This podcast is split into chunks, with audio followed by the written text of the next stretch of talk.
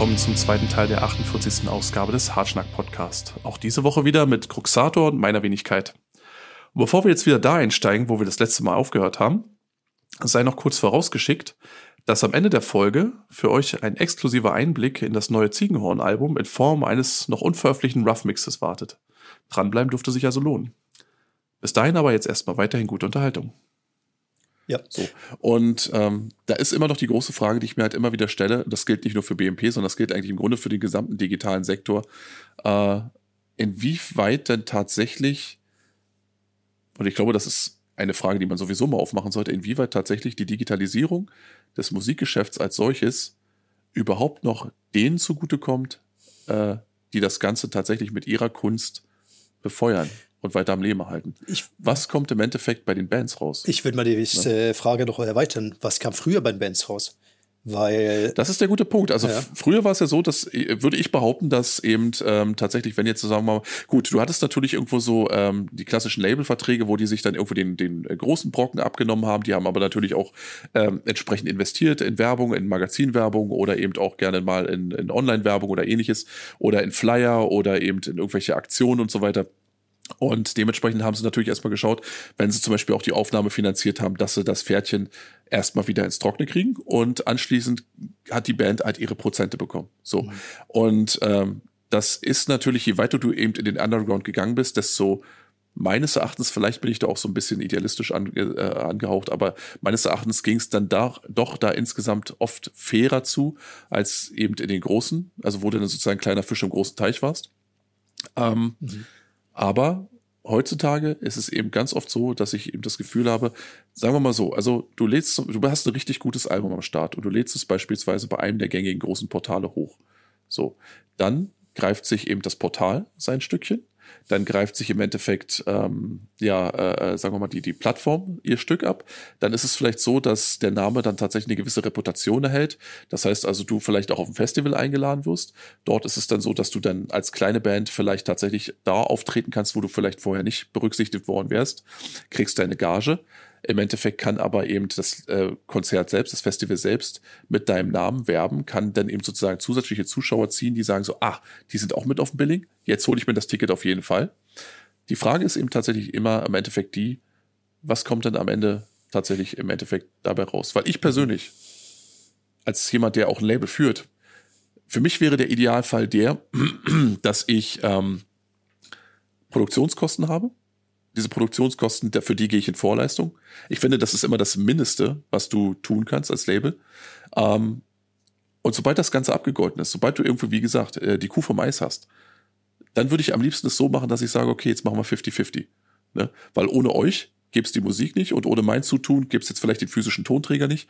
Und jetzt können wir das Ganze uns äh, locker flockig teilen, bis du überhaupt an diesen Break-Even kommst. Es ist aber heute schon eben schwer genug. So. Mhm. Und vorher hast du eben ganz oft das Gefühl, und ich sage das ohne Verbitterung, sondern es ist einfach eine ganz äh, äh, neutrale Einschätzung der Lage, hast du das Gefühl, dass erstmal alle anderen verdienen, außer demjenigen, der im Endeffekt tatsächlich die Musik in physischer Form zu den Leuten bringt. Dann nach Hause, so dass sie sich bei sich im Schrank haben und dann auf Plattenteller legen können. Es ist, äh, also ich, ja, äh, ich gebe dir teilweise recht. Ähm, andererseits, ich persönlich habe genau aus diesem Grund für mich beschlossen, dass für mich es keine Option ist, irgendwann mal Musik, äh, wie soll ich sagen, äh, finanziell äh, profitabel zu machen. Weil es ist halt vor, vor, allem, du musst, du bist an irgendeinem Punkt. Also zum Beispiel, ich habe auch mal ähm, hier so ein äh, ja, kleines Interview oder Austausch da gemacht mit einem äh, Freund von mir, der in Norwegen ein Label gegründet hat. Und ja. der, der Typ, der ist halt total Musiker und ähm, dem gefällt das, ja, aber er hat eben auch das Problem, dass er irgendwann entscheiden muss. So, äh, möchte ich jetzt das machen, was ich, worauf ich Bock habe? Oder muss ich jetzt halt irgendwelche Popbands reinnehmen oder halt gar äh, populäreren Bands, ähm, mhm. einfach um Kohle zu verdienen? Weil am Ende des Tages, äh, ja, stehst du dann da. Und deswegen ja. habe ich für mich persönlich beschlossen, dass ähm, ja, also man möchte natürlich schon irgendwie auf Break-Even kommen, aber ich möchte nicht in diese Gedankenwelt überhaupt reinkommen. Ja? Also, weil Genau, dann bist du halt verrückt, ja, wo du denkst, ah ja, aber jetzt nehmen die was und die was. Ich denke mir, na, sollen sie halt. Ich meine. Das, ja. Also prinzipiell hast du schon recht. Also ich denke mal, ähm, dass du, äh, dass da Leute quasi im Endeffekt mitverdienen, die im Endeffekt auch äh, nichts investiert haben oder nur wenig investiert haben. Das liegt oft in der Natur der Sache und es ist auch nicht so, dass mir das jetzt irgendwie den Schlafraum würde. Deswegen ist es auch, was ich, stimmt das auch, was ich sage. Ähm, oder zumindest, ich kann es für mich bestätigen, dass ich da jetzt nicht sitze und mich jeden Tag ärgere und so weiter über jeden Klick, Aber der vielleicht verkauftes Exemplar für mich wäre. Ja, ne? Und dann denke ich so, so eine Scheiße oder sowas. Also äh, ich kenne ich kenn die Mechanismen gut genug, um äh, damit meinen Frieden gemacht zu haben. Allerdings ist es eben doch oft so, dass ich eben erkenne, dass ähm, man teilweise nicht mal bi- bis an den Punkt hinkommt, dass zum Beispiel rein wirtschaftlich gesehen ähm, die Produktion einer, einer, einer physisch, eines physischen Tonträgers irgendwie Sinn gemacht hätte. Ja. So, weil du dann tatsächlich merkst, dass du, ja, also heutzutage, ich weiß doch wie früher, so vor 20 Jahren, da wurde dann irgendwie, äh, da war das zum Beispiel noch ein Selling Point, CD limitiert auf 500 Stück. Weißt Ja, du, ja, heutzutage 100. bist du blöde, wenn du so viele machst. Ja, auf jeden Fall. Ja. Und das ist halt ähm, genau der Punkt, wo ich mir auch denke, ähm, also ich habe deswegen, ich kenne Leute, die würden gern, oder ich kenne sogar Leute, die wollen Berufsmusiker werden. Und ich denke mir, Mhm. hey Leute, macht das nicht. Ja, weil du musst dich irgendwann selbst verkaufen. Ich meine, du siehst jetzt bei Bands, äh, ich meine, weiterhin äh, bei Nuclear Blast, äh, ich glaube Belfegor auch. Äh, es ist grauenvoll, was aus der Musik geworden ist, ja. Ähm, aber wahrscheinlich haben sie jetzt halt ein gutes Einkommen, ja. Und man darf auch nicht vergessen, und das ist halt auch wieder, was äh, wir am Anfang gesprochen haben, ja, triff nie deine Helden.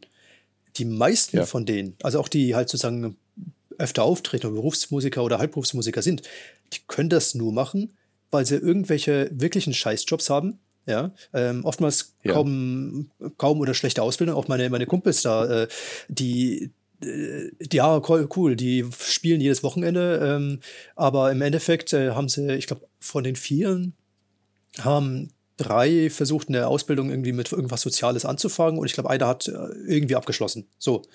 Ja. ansonsten sind es halt Musiker. So. Und dem bleibt nichts anderes übrig. Ja, die, die haben oft in der Wirtschaft keine, keine Chance und würden halt, wenn du es irgendwann mal geschafft hast, einigermaßen einen Namen zu haben, würden die nie so viel verdienen wie mit Musik. So. Ja.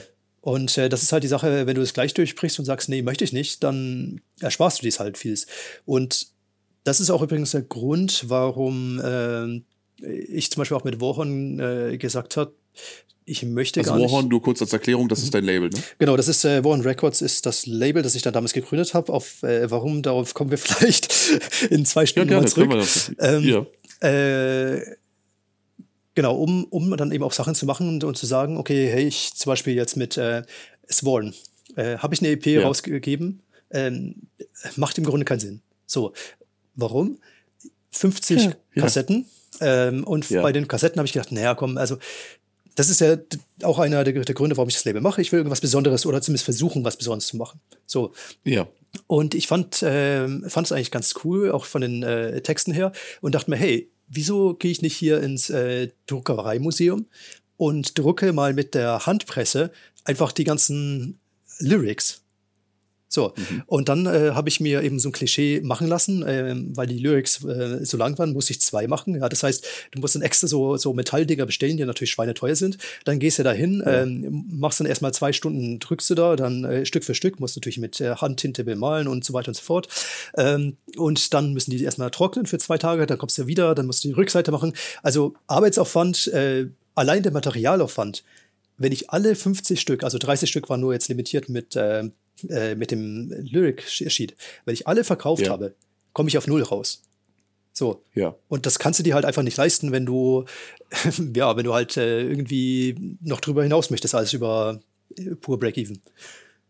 Ja, das ist, das ist ein guter Punkt. Also ich meine, das habe ich ja in der Konversation mit dir schon in der Vergangenheit schon äh, relativ schnell gemerkt, dass du jemand bist, der für den das ähm, tatsächlich eine Einstellungs- und Überzeugungsfrage ist und eben keine wirtschaftliche und dass du eben dementsprechend nicht nur deine musikalischen Tätigkeitsfelder auswählst und äh, beackerst, sondern dass du eben auch auf dieselbe Art und Weise dein Label eben betreibst, dass äh, es tatsächlich in erster Linie darum geht, ähm, besondere Musik ähm, auf eine besondere oder auf zumindest eine wertige Art und Weise zu präsentieren und äh, dass der wirtschaftliche Aspekt des Ganzen, dass man eben zum Beispiel äh, ja, dass man eben zusehen muss, dass man eben auf den Break-Even kommt oder dass man sich eben nicht verkalkuliert, so dass man im Endeffekt das eigene Unterfangen, das eigene wirtschaftliche Unterfangen, das eigene Label auch weiterführen kann, dass das für dich alles sekundäre ähm, Dinge sind, die zwar ja irgendwo mit berücksichtigt werden müssen, aber dass du in erster Linie eben darauf aus bist, ganz offensichtlich, ähm, erstmal Musik wertig zu präsentieren in seinem vollen Umfang und dass dir, dass da eben auch, also dass, dass du dich auch ganz gezielt einfach so gewissen, ich sag jetzt mal, ähm, wirtschaftlichen Gesetzmäßigkeiten verweigerst, weil, das haben wir ja vorhin auch schon angesprochen und du hast es ja auch durchblicken lassen, weil es hin und wieder eben auch dafür sorgen kann, dass die Kunst als solche einfach kompromittiert wird und ähm, das, was am Ende bei rauskommt, vielleicht immer noch danach aussieht. Und ich finde, Vatein ist da eins meiner Lieblingsbeispiele. Es sieht theoretisch alles noch nach Vatein aus, aber du weißt ganz genau, ja, dass ja. Ähm, das, was du siehst, unterhöhlt ist von eben äh, von wirtschaftlichen Überlegungen, von ähm, ja Businessplänen, von äh, das und das muss erfüllt sein, damit der Fan noch zugreift. Und äh, das, das Herzblut oder das, warum vielleicht diese Band im Kern mal gegründet wurde, vielleicht auch mittlerweile komplett verwässert ist. Wir wissen es nicht hundertprozentig und wie gesagt, ich kann es natürlich auch jedem hart arbeitenden Musiker überhaupt nicht übel nehmen, wenn er tatsächlich auf diesen grünen Zweig kommt, der ihn dann im Endeffekt äh, in die, sagen wir mal, äh, Selbstständigkeit mit der Musik trägt und er sich dann eben den Scheißjobs nicht mehr unterwerfen muss. Aber das ist natürlich eine philosophische Diskussion, die man dann aufmachen könnte. Inwieweit äh, hat die Kunst dann noch eine Wertigkeit, wenn ja. sie tatsächlich weltlichen Gesetzmäßigkeiten unterworfen werden muss. Ja, das. Ne? hat die, die, Sache und deswegen habe ich für mich äh, von Anfang an beschlossen, also wenn ich Musik mache, dann immer nur als Hobby. Ähm, ja. Und äh, das Interessante ist auch, ähm, beziehungsweise ich sehe das eher als äh, ein Zurückgeben, weil man darf nicht vergessen, ich habe erst ähm, das erste Album, wo ich mit drauf war, das war mit äh, Demonic Obedience und das ist 2000. Ja. 18 ja, rausgekommen. Das heißt, äh, ungefähr zehn Jahre lang habe ich die Musik genossen, konsumiert und auch, man muss halt ganz ehrlich sagen, nicht so oft wirklich gekauft, weil das, das ist einfach unmöglich. Ich meine, ich habe 250 Gigabyte äh, nur an Musik auf meiner Festplatte und jetzt in letzter Zeit äh, mhm. mache ich das gar nicht mehr, dass ich es mir runterlade. Ja. Äh, und äh, das, das, das, das möchte ich zurückgeben. Ja, und äh, das ja. heißt, ähm, ich bin halt äh, sozusagen, so ist das Label auch aufgebaut, dass ich mir denke, wenn die Leute es halt äh, haben wollen, ich meine, meistens ist es eh so, dass es irgendwo auf äh, irgendwelchen Download-Seiten zu finden ist. Ach, ist auch gut. Mhm. Ähm, manchmal gebe ich auch Bandcamp-Codes einfach so raus, weil ich mir denke, die Leute sollen es genießen, ja, und ich meine, ist eh alles auf YouTube ja, oder Bandcamp, also von da aus, ähm, oder Spotify sollen sie halt haben, ja. Und wenn sie dann uns unterstützen wollen, dann können sie immer noch das äh, Merch kaufen und dann ist es mir aber auch wichtig, dass es auch hochwertig ist. Ja, weil ja. das ist nämlich so ein Punkt, wo ich manchmal, also wenn ich irgendwas mir kaufe, dann möchte ich auch, dass ich das aufmache und sage, boah, das ist was Tolles. Und mhm. äh, was die Leute wahrscheinlich noch nicht kapiert haben, also wir haben so ein paar kleine Sachen eingebaut, äh, ab und zu, die ja ich, ich weiß nicht, wie viele Leute überhaupt noch Kassette hören. Ja? Also ich glaube, viele kaufen sich und äh, tun es in den Schrank stellen. Ich glaube, ich könnte mal mhm. einfach eine Kassette mhm. machen, wo ich ähm, einfach statt den Liedern einfach mal irgendwie fünf Minuten irgendwie äh, Radiosong reinschneide oder so. Und ich glaube, es würde keiner merken. Ja, aber ja. du kannst halt viele Sachen machen, dass so, ähm, das so, so versteckte Sachen, die man halt erst rausfindet, wenn man äh, wenn man das Merch auch kauft oder halt auch versteckte ja.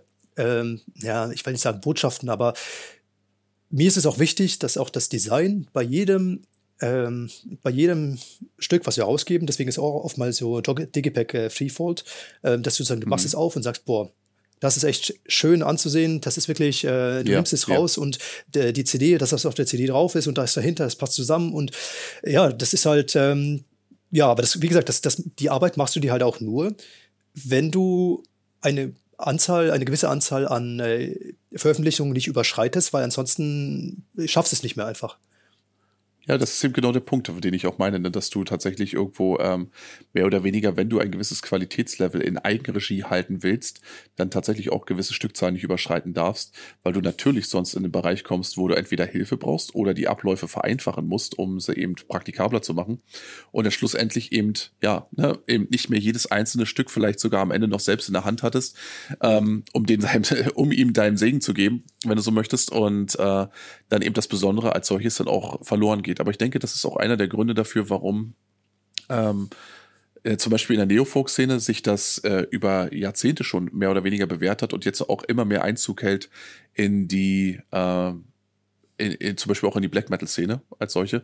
Ähm, ich denke, der, die, die, die, das Erstarken von Tape-Veröffentlichung oder zum Beispiel eines Labels wie äh, Dark and Shall Rise äh, eigentlich sinnbildlich dafür stehen, dass die Leute tatsächlich im Endeffekt das, ähm, ja, das visuelle Element insgesamt einfach jetzt höher einschätzen, als es vielleicht noch vor 20 Jahren der Fall war, ähm, tatsächlich irgendwo eine kleine Box aufmachen wollen, egal ob sie die Kassette nur in die, äh, tatsächlich auflegen oder abspielen, Sie wollen erstmal nur sehen, okay, alles klar, hier hat sich jemand insgesamt einfach Mühe gegeben. Das, was ich also von mir geopfert habe, und ich glaube, in dieser Szene geht es ganz viel um Opferbereitschaft.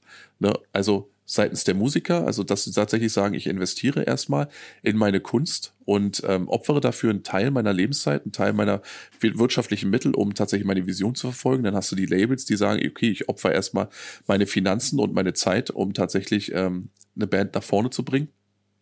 Und dann natürlich im Endeffekt der Konsument, der dann auch sagt, ich opfere auch etwas von mir, eben tatsächlich zum Beispiel das Geld, was ich hart erarbeitet habe, um dann im Endeffekt was zu bekommen.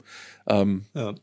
Das sind so Dinge, weißt du, das ist so ein Hand in Hand, das im Idealfall einfach auf einem Level abläuft, das so gediegen ist, nicht allzu groß, und wo man tatsächlich jederzeit das Gefühl hat, ja, hier ist es so, dass ähm, alle sich im Endeffekt, im Endeffekt in der Kernvision einig sind, ne? Ja. dass da keiner enttäuscht wird und einfach nur ähm, sagen wir mal, mit einem, mit einer billigen Aufmachung oder mit, äh, äh, ja, mit, mit irgendwas ganz armseligen abgespeist wird. Ähm, und dann aber trotzdem jemand parallel dazu vielleicht dann irgendwo gesagt hat, ja, das ist die Idioten, ne, die kaufen das sowieso, das, also ich kann im Endeffekt machen, was ich will. Das hast du ja eben auch schon in unserem Bereich ziemlich oft gehabt ja, in der Vergangenheit. Oft genug, oft genug. Ja, richtig. Wo dann billigster Scheiß irgendwie an den Start gebracht wurde, weil man in Kauf genommen hat, dass die Leute es einem sowieso aus den Pfoten reißen. Vielleicht findet hier auch tatsächlich irgendwo so eine Art Selbstreinigungsprozess momentan einfach statt. Ja. Aber es ist sicherlich so, da, ja. Äh, das, äh, ich weiß nicht, ganz, äh, ja, Selbstreinigungsprozess. Ich meine, ich höre das nicht nur von, also ich habe nicht nur selber das Gefühl, äh, ich meine, das war witzig auch von Manu zu hören, der gemeint hat, ja, als er dann äh, wieder reinkommen wollte, hat er Black Metal auf, äh, Promotion aufgemacht und da gehört und äh, keine Ahnung, nichts ist hängen geblieben. Richtig, richtig. Du hast richtig. den ersten Fehler schon gemacht. Black Metal Promotion, ja. Das Problem unserer Zeit, ja, ja. genau. Ne? Und, äh, nichts mehr hängen, genau. Deswegen, ich, ich meine, ich bin immer so ein bisschen skeptisch äh, äh, gegenüber solchen, ja, äh, wie gesagt, im Grunde, ähm, so, so als ich es gehört habe zum ersten Mal, wo jemand hat, äh, ja, ihr wollt eher so, so auch Bandvorstellungen machen, dachte ich mir, oh nee, weil es gibt halt leider viele, ja. So, aber ja, ja, man muss klar. auch ehrlich sagen, ich habe ähm, von den Anfängen vom Hartschnack habe ich äh, ein paar Sachen reingehört, die ich sonst nicht gefunden hätte. Und äh, richtig gut. Also wirklich klasse Musik, die da, wo ich kurz reingehört habe und gedacht habe, hey geil, danke, dass, dass ihr sozusagen das empfohlen habt, weil ich wäre dann hm. nie drauf gefallen. Ja. Und das ist halt so das Problem, weil gerade ich denke, es wird nicht, nicht nur mir so gehen, ähm, dass auch vielen das schwerfällt, neue Musik zu finden, weil einfach eine Masse eben, eben. rausgehauen wird. Genau. Und es, Richtig. es nicht genug Kanäle gibt, ja, und äh, ob das jetzt, sag ich mal, YouTube-Kanäle sind oder was anderes, äh, die einem sozusagen das bringen. Und dazu, das ist auch so, so ein bisschen so meine äh, Vision. Ich meine, klingt natürlich ein bisschen naiv, aber äh, mit ähm, mit unserem YouTube-Kanal. Ich habe mir wirklich die Mühe gemacht, dass jedes Video ein bisschen anders ist, ja, und auch jedes Video äh, mhm. schön anzusehen ist.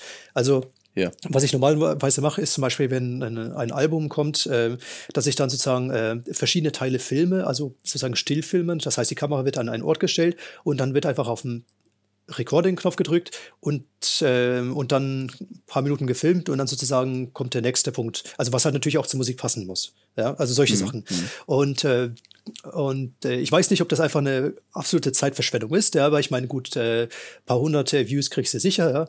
Aber wenn du das mal vergleichst mit ähm, äh, was halt der YouTube, äh, Black Metal Promotion innerhalb einer Minute bekommt, das ist wahrscheinlich das Dreifache, ja. Aber ansonsten, ja, ja. Ähm, ich, ich bin also ich hoffe, dass es noch mehr Channel gibt, die oder Leute gibt. Ähm, und ich habe in letzter Zeit auch mehr Leute kennengelernt, die so sind, ja, wo ich, ich, weil ich habe die, ich habe meine komplette Hoffnung aufgegeben gehabt. Ich dachte, Scheiß Szene, ähm, es ist nur dieser, ja. ja, ich meine, man kann es nicht anders sagen. Man, irgendwann denkt man sich, ja, jeder geilt sich nur drauf ähm, hoch hier. Ich meine, ja, auch, auch dieses, äh, was du schon gesagt hast, ja, ich meine, wo kriegst du deine Empfehlung her? Ja, jeder macht mittlerweile dieses End-of-Year-Album-Empfehlungen, äh, ja. Ja, ähm, ja. Und ja, so gut wie ich es finde, äh, weil auch man ab und zu mal was äh, Gutes findet, aber du, du, du, du wirst erschlagen von denen. Und ich denke mir jedes Mal, das ist nur noch ein Kreiswichsen, wer dann zeigen möchte, wie coole, äh, was für coole Bands er hat und am besten noch hier die coolsten äh, abgehakt, ja, und äh, da geht's gar nicht drum. Ähm, so dass, es, ja. dass man ja, irgendwelche ja. wirklichen Sachen äh, reinhaut, die ihm gefallen, sondern einfach nur, dass man Bestätigung bekommt von der Szene. Und das ist halt. So nee. ist es, ja. Das ist etwas, das ich sehr, sehr ähnlich sehe und ähm, dass ich eben auch immer dann äh, merke, wenn dann zum Beispiel tatsächlich Jahrescharts bei vielen anstehen, weil du da ganz, ganz selten überrascht wirst und ansonsten nur die Namen wieder triffst, die sowieso die Woche oder nicht die Woche, das Jahr über schon rumgereicht wurden. Ähm, und du das Gefühl hast, dass tatsächlich, also es ist eben so diese, diese Gefallsucht, die da oft einfach mit reinspielt. Ne? Man möchte sich tatsächlich gegenüber der Bubble oder der Community absichern. Man möchte da nicht irgendwie, äh, ähm, ja, irgendwie schräg rausstehen. Das kann ich auch alles nachvollziehen. Ne? Ähm, schließlich haben viele Leute irgendwo eine Menge Zeit darauf verwendet, äh, sich überhaupt erstmal reinzuwurschteln in die Szene. Und ähm, die Black Metal-Szene ist ja auch im Gegensatz zur, ich sag jetzt mal, regulären Szene, auch eine, wo du also die Metal-Szene selbst hatte oft schon immer so für mich so von außen immer so dieses, diese, diese Art, diese Unart an sich, dass die quasi ihre Tore oft für alles öffnen. Also für jeden, für jede, für, ja. für jeden, für jeden charakterschwachen äh, Vollidioten, der eigentlich im Grunde nur auf Party und, und äh, Besäufnis und äh, Gegröle aus ist. Und wenn du zum Beispiel über ein Festival Wacken gehst, dann ist es tatsächlich so, dass dieser Eindruck auch wirklich äh, ja, massiert irgendwie auf dich niedergehen kann. Und ähm, das Ding ist, deswegen fand ich mich zum Beispiel oder habe mich der, der Blackman-Szene im Speziellen immer auch so ein Stück weit eher zugetan gefühlt, weil du eben da immer erstmal so ein bisschen zeigen musstest, auch gegenüber den alten Hasen, dass du überhaupt so ein bisschen was von dem Grundwissen, von der, äh, ja, von der, von dem Basiswissen irgendwo auch mitbrauchte, mitbringt, mit, Herrgott, noch eins mitgebracht hast und ähm, dich eben mit der Materie auseinandergesetzt hast, bevor du überhaupt, sagen wir mal, mit einer Albumempfehlung bedacht wurdest. Bevor die überhaupt gesagt haben, weißt du was, wir lassen jetzt so ein bisschen von dem Wissen, das wir schon haben, beziehungsweise von dem, was wir uns schon erarbeitet haben, jetzt auch auf dich niederscheinen, weil du es im Endeffekt wertig bist oder weil du es wert bist. Ähm, du musst es erstmal zeigen. Du konntest nicht einfach dann hingehen und sagen, so weißt du was, ich habe jetzt hier, ähm, wenn du zum Beispiel, du, es wäre nicht möglich gewesen, einfach als äh, ja, kleiner drei Bierkisten hoch dann irgendwo auf ein Konzert zu gehen, keine Ahnung, irgendwo ein ultra limitiertes äh, 15 Einheiten schwer lesbar Shirt zu tragen, wo jeder dich anguckt und sagt, ganz genau, ich weiß ganz genau, dass du die Band. Ich, ich weiß genau, dass du Kanonenfieber magst, aber wie mögen sie nicht? Ja, richtig. das ist, das ist, wäre eins der Beispiele. Da muss ich dir aber ganz ehrlich sagen, also ähm, es ist so ein bisschen, ich, ich, ich halt ja, ich bin ein ganz großer Vertreter der Theorie, dass das menschliche Auge und der menschliche Verstand unglaublich sensibel dafür sind für, für Fake-Scheiße, für Sachen, die nicht echt sind. Mhm. Das gilt für Filme, das gilt für Musik, das gilt für Selbstdarsteller, äh, für Leute, die eben nicht echt sind. Und in der Regel können die allermeisten Menschen, wenn sie äh, auf eine, ich sag jetzt mal, normale Art sozialisiert wurden, ähm, durch so ein, ähm, durch so ein Einkratzen oder den Versuch des Einkratzens relativ schnell durchblicken und da können erkennen, okay, alles klar, du hast offensichtlich noch keine Ahnung, du musst noch mal drei Jahre auf die Weite, dann kannst du wiederkommen, mal gucken, ob es dann passt. Äh, ich muss dir sagen, jemand, der, sagen wir mal, mit so einem 15-Einheiten-Shirt irgendwo von irgendeiner äh, Schwarz-Weiß-Truppe äh, zu einem Konzert kommt, der kriegt von mir weniger Respekt als der Lulli, der tatsächlich irgendwo dahin kommt, ähm, vielleicht wirklich mit einem Kanonenfieber-Shirt ankommt und ich weiß, okay, alles klar, du bist jung, du weißt es schlicht und noch nicht besser. Mhm. Aber hier, ne, hast du mal CD XY, da hörst du mal rein und ich wette, ab morgen machst du es besser. So, und ähm, das ja. ist so der Ansatz, den ich eigentlich für mich persönlich eher noch suche und finde, weil jeder von uns muss sich erstmal reinwurschteln in die Materie und jeder stolpert auch dabei oder vergreift sich dabei. Ähm, aber es ist eben im Endeffekt das Herzblut, was dann entscheidet und was da auch dafür sorgt, dass du der ganzen Sache nicht eben nur von jetzt bis gleich treu bleibst, sondern eben auch die nächsten 20, 30, 40 Jahre. Ja. Dass es wirklich zum Teil deines Lebens wird, dass, wie du es gerade beschrieben hast, auch Momente oder, oder Zeiträume, in denen du tatsächlich einfach sagst, ey, sagst, ähm, die gehen mir alle auf den Sack und die ganze Szene ist irgendwie im Kern verrottet, ähm, auch hinter dir lässt und dann immer wieder zu der Kernsubstanz zurückfährst und zu, die, zu der Kernlehre zurückfindest, weil man eben schlussendlich immer und immer wieder erkennen muss, dass es auch genug Leute gibt, die die reine Lehre als solche auch eben weiterführen und die tatsächlich zu denen gehören, die sagen, weißt du was, was da draußen auch immer sich als als als äh, äh, ja als finale Ausstattung jetzt momentan zeigt, ist im Endeffekt nicht das, was im Kern tatsächlich diesen Bereich, diese, diese Musik, diese Kulturform ausmacht. Und ähm, Manchmal braucht man so ein bisschen seine Zeit, dass man so ein bisschen davon abgeht. Ja, klar. Und ich manchmal ist es auch so, dass man wirklich äh, immer die Ohren auch für was anderes öffnen muss. Ich finde sowas sowieso immer sehr bedenklich, wenn Leute Black Metal oder zum Beispiel nur Black Metal hören und das dann auch mhm. genauso äh, äh, hier ähm, kommunizieren und sagen so, für mich gibt's nur das eine. Dann sage ich immer, das tut mir leid. Ne? Das ist schade für dich. Da geht dir einiges. Aber nichtsdestotrotz, ähm, ist es, glaube ich, so, dass man auch wirklich hin und wieder sich dann auch wirklich mal so eine Auszeit gönnen muss. Deswegen konnte ich das Manuel beispielsweise, wie er es berichtet hat, auch gar nicht großartig übernehmen. Auch wenn er, wie du es vielleicht schon richtig äh, hier auch gesagt hast, vielleicht den denkbar falschesten Ansatz gefunden hat oder gewählt hat, um wieder in die Szene reinzufinden. Ähm, Nichtsdestotrotz brauchst du das eben ab und zu mal. Auch den Abstand von draußen drauf gucken, mal durchatmen und da wieder reinfinden. Denn wenn du das Herz am richtigen Fleck hast, wenn du tatsächlich irgendwo, wenn diese spezielle äh, Musikkultur und äh, ja, diese diese Essenz, die dem Ganzen innewohnt, dich irgendwann mal wirklich ja, getroffen und im Innersten auch so ein Stück weit berührt hat, dann kommst du da unweigerlich immer wieder drauf zu. Da musst du irgendwann immer wieder nach Hause zurückkehren, weil du dich sonst irgendwann verloren fühlst. Ne? Und das ist eine mhm. Sache, ähm, das kannst du in der Black Metal-Szene eben ganz, ganz äh, ja, ganz das, speziell finden. Das war jetzt ein langer Satz. Ähm, ich weiß nicht, ja. ob ich mit allem übereinstimme. also ich, ich, ich, ich gebe dir recht. Äh, also ich meine, ich habe auch äh, damals habe ich angefangen mit Slipknot. Ja, so und war, ähm, das war die erste. Hm, siehst du, und schon bist du raus. Ja, schon bin ich raus, ja. Nee, aber es war, ich habe ja. mir auch bewusst damals auf meine Kutte, ich habe das alles selbst genäht mit Hand, ähm, die Slipknot-Patch auch drauf genäht und gelassen, weil ich nämlich mir gedacht habe, ja, die soll mich lieber für einen Idioten halten, aber ich stehe zu dem, was äh, mir gefällt, ja. So und ähm, das war halt auch so. Ich meine, das ist eine, du hast komplett andere ähm, emotionale Verbindungen zu dem, was du sozusagen als, als junger Mensch äh, mal gehört hast. Ich meine, das ist keine Ahnung, wenn, wenn ich jetzt äh, ab und zu bin ich leider genötigt, äh, dass ich aus Versehen mal sage, okay, gut, ich komme mit euch mit, wenn mal ein paar Kumpels, die jetzt kein Metal hören, irgendwo hingehen wollen. Und dann, dann kommt irgendeine Musik und ich denke mir, ich stehe da, es, es bewegt mich einfach nicht. Ja, so, und die gehen halt ab wie sonst ja. mal was.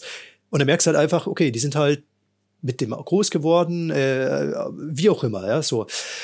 Und und das ist halt genau dasselbe mit diesen Musikrichtungen. So, ähm, ja, klar, also wenn jetzt jemand äh, jung ist und sagt, oh cool, ich äh, höre mir Kanonenfieber an und das ist so das Geilste der Welt, ja, ich denke, die wenigsten von uns da haben damit Probleme. Aber wenn du dich mal umschaust, es ist, äh, und ich muss auch widersprechen, das war mal vor ein paar Folgen äh, auch so ein Thema, wo man immer gemeint hat, dass äh, Black Metal Underground ist. Und nein, Black Metal ist im Mainstream angekommen.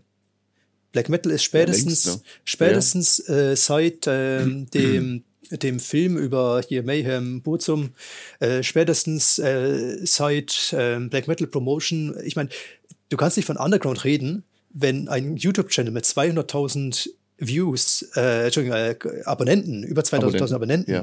äh, da fungiert. Also ja, es gibt ein, es gibt einen Underground im Black Metal, das ist richtig, aber Black Metal ist kein Underground ja. mehr. So. Richtig. Und, ja, nee, das ist auch, ja. dafür ist er auch zu sehr in der Wahrnehmung angekommen. Ich meine, wenn ein Nergal tatsächlich in der polnischen Version von äh, Poland äh, sucht den Superstar sitzt, ja. Dann ist das ganz klar, dass das eben, dass man davon nicht mehr sprechen kann. Und das wäre auch wahrscheinlich im, äh, ja, der digitalen Welt auch gar nicht mehr möglich, solche Dinge geheim zu halten. Auch wenn es Leute so gerne propagieren und auch viel zu gerne auch so hätten. Ähm, aber ich denke, das liegt in vielerlei Hinsicht auch bei den Leuten selbst dann, dass sie die Sachen zum Beispiel, ja, das ist eigentlich ein schönes Beispiel. Ich meine, ähm, wenn es dann wirklich so willst, dass deine äh, Musik einfach, ja, unbeeinflusst bleibt von dem, was da draußen um sich äh, greift, dann musst du es tatsächlich so machen, dass du es zum Beispiel machst wie, äh, ja, ne, wie zum Beispiel die Jungs hier oben, ähm, die ähm, bei Soul ähm, zum Beispiel solche Sachen wie Shores of Lane oder Short of Satan oder sowas raushauen, wo du weißt, okay, ähm, die Materie selbst ist, also die, die, die reine Lehre ist dort erhalten geblieben. Ne? Die, die Grundsubstanz ist äh, als solche erkannt und wird äh, konserviert worden. Und ansonsten hält man sich mit allem, was man tut, bis auf ganz, ganz wenige Ausbrecher, wo man dann sagt, so, okay, ich habe hier zum Beispiel eine Band wie Code Earth, die hat ähm, innerhalb kürzester Zeit ähm, ja sich einen recht respektablen Ruf ähm, äh, ja nicht erspielen können, weil sie treten, sind noch nicht live aufgetreten, aber sie haben den, diesen Ruf zum Beispiel inne gehabt. Ähm, wir geben jetzt ein Interview, in dem sagen wir alles, was es zu sagen gibt und danach ist Ende Gelände wenn du das machst, also ist es durchaus möglich, äh, Black Metal tatsächlich ja. in seinem Kern zu konservieren oder das, was diese Szene vielleicht mal ausgemacht hat. Aber machen wir uns doch nicht vor. Ich meine, überleg doch mal, wie es Anfang der 90er war. Ich meine, da, selbst da war Black Metal schon Mainstream als tatsächlich, ja, ähm, Norwegen. Ja, ja, als die Mainstream-Presse da voll aufgesprungen ist und Dark Throne 10.000 Alben verkauft hat. Wobei ich sagen muss, ich meine, das hat sich schon geändert. Also, ähm, ja, es ist halt damals, hat man es es war ein Begriff. Also ich meine, als ich damals äh, Metal ähm, angefangen habe zu hören, also ich, ich kann mich erinnern, wir waren in unserer Schule, ich glaube, zwei, drei, vier Leute vielleicht, die Metal gehört haben. So. Ja. Und ähm, das war, ich meine, du hast ja dann ein Limit gehabt und ich war auch damals dankbar, dass einer von den Älteren äh, hat mich dann eben sozusagen äh, gesichtet und dann haben wir uns mal unterhalten und dann hat er mich eben mitgenommen äh, zum Festival und das hat eigentlich sozusagen, ähm, ja, das hat dann dazu geführt, dass ich mich auch dann äh, wirklich mit die Musikszene irgendwie reingekommen bin. Und ähm, und jetzt aber, ich habe letztens äh, vor einem oder zwei Jahren mit meiner Nachbarin geredet, die ist, ähm, ja. Du solltest wirklich öfter mit deinen Nachbarinnen reden. Ja, auf jeden Fall. die sind alle nett und äh, Ja, ne? wozu in die Ferne schweifen, wenn im Dorf die äh, Mädchen reifen? Äh, aber oh nein, Gott. Scherz beiseite, Scherz beiseite, Entschuldigung. Yeah, yeah. Ich finde den Spruch einfach nur genial. äh, und äh, ja, und die ist halt einfach, äh, ich mag sie echt gern, ja, aber die hat natürlich von Metal keine Ahnung. Die ist halt so eine, so ein, ja, ich will nicht sagen It-Girl, die ist eigentlich sehr geerdet, aber geht halt sehr oft auf diese Mainstream-Dinger und so. Und dann hat, ja. hat sie gemeint, ja, und was für Musik hörst du eigentlich? So, ja, Metal. Ja, ja, aber was für Unterrichtung? So, huh, okay. Äh, ja, ja, so Black Metal. So, ah ja, und äh, kennt sie auch, wie, was, was hat sie da gemeint? Äh, Immortal, ähm, Gorgoroth und Satyricon. So. Mhm. Die, die konntest du mir aufzählen. Und, und ich, ja, war, ich, ich, war perplex, ja, weil ich meine, ich denke mir eigentlich jemand, der null mit der Musik zu tun hat, aber kann mir trotzdem diese, ja, eigentlich, wie gesagt, eigentlich Underground-Szene äh, trotzdem sowas aufzählen. Ja. Und ja. Ähm, naja, man muss, muss halt einfach äh, sich nichts vormachen. Ähm, und ich muss aber auch sagen, ähm, zumindest ist das für mich so, für mich zählt immer Authentizität, Authentizität über, ja, ne? über, sag ich mal, ähm, Bekanntheit. Ähm, ja. Weil auch wenn du Nergal gemeint, äh, erwähnt hast, ich finde, Nergal ist authentischer als wer auch immer hinter Kanonenfieber steckt. Ähm, und zwar, das ist jetzt nicht, ich meine, ich, vielleicht würde ich mit dem Kanonenfieber-Typen äh, super zurechtkommen. Ich meine, das ist wirklich kein persönlicher Angriff. Aber ich habe mir die Musik angehört, also auch bevor diese Welle kam, dachte ich, oh, ganz cooles Cover. Ich habe, mich hat's nicht abgeholt. Mir hat irgendwie ja. dieses, es kam mir zu künstlich vor irgendwie. Und zu konstruiert meinst du Ja, genau. Ne? So, es war irgendwie so, mh, hm, ja, ja. Also ich meine, musikalisch, ja, ist irgendwo Black oder Death Metal, wie auch immer. Aber mich, mich haben diese Gefühle nicht abgeholt. Und na, äh, äh, nicht Nagov, äh, Behemoth. Ich habe die zum ersten Mal gesehen, ich glaube, es war 2010. Und das war, als Nergal noch lange Haare hatte. So, und danach mhm. hat er Krebs gehabt und ähm, ja, und danach sind sie wieder aufgetreten. Und es gibt halt so Bands, die siehst du halt, keine Ahnung, ich weiß nicht warum, also Cannibal Corpse habe ich auch schon im zweistelligen Bereich gesehen, ob ich es will oder nicht. Ähm, und äh, dazu gehört auch äh, eben Behemoth. Und ich muss sagen, von den über zehn Konzerten fand ich jedes wirklich beeindruckend. Ja. ja. Und auch eine interessante äh, äh Side, äh, Nebenanekdote. Ich bin irgendwann mal geflogen und stand dann in der Schlange sozusagen um Fliegers worden und drehe ich mich um und wer steht da? Nergal. mhm.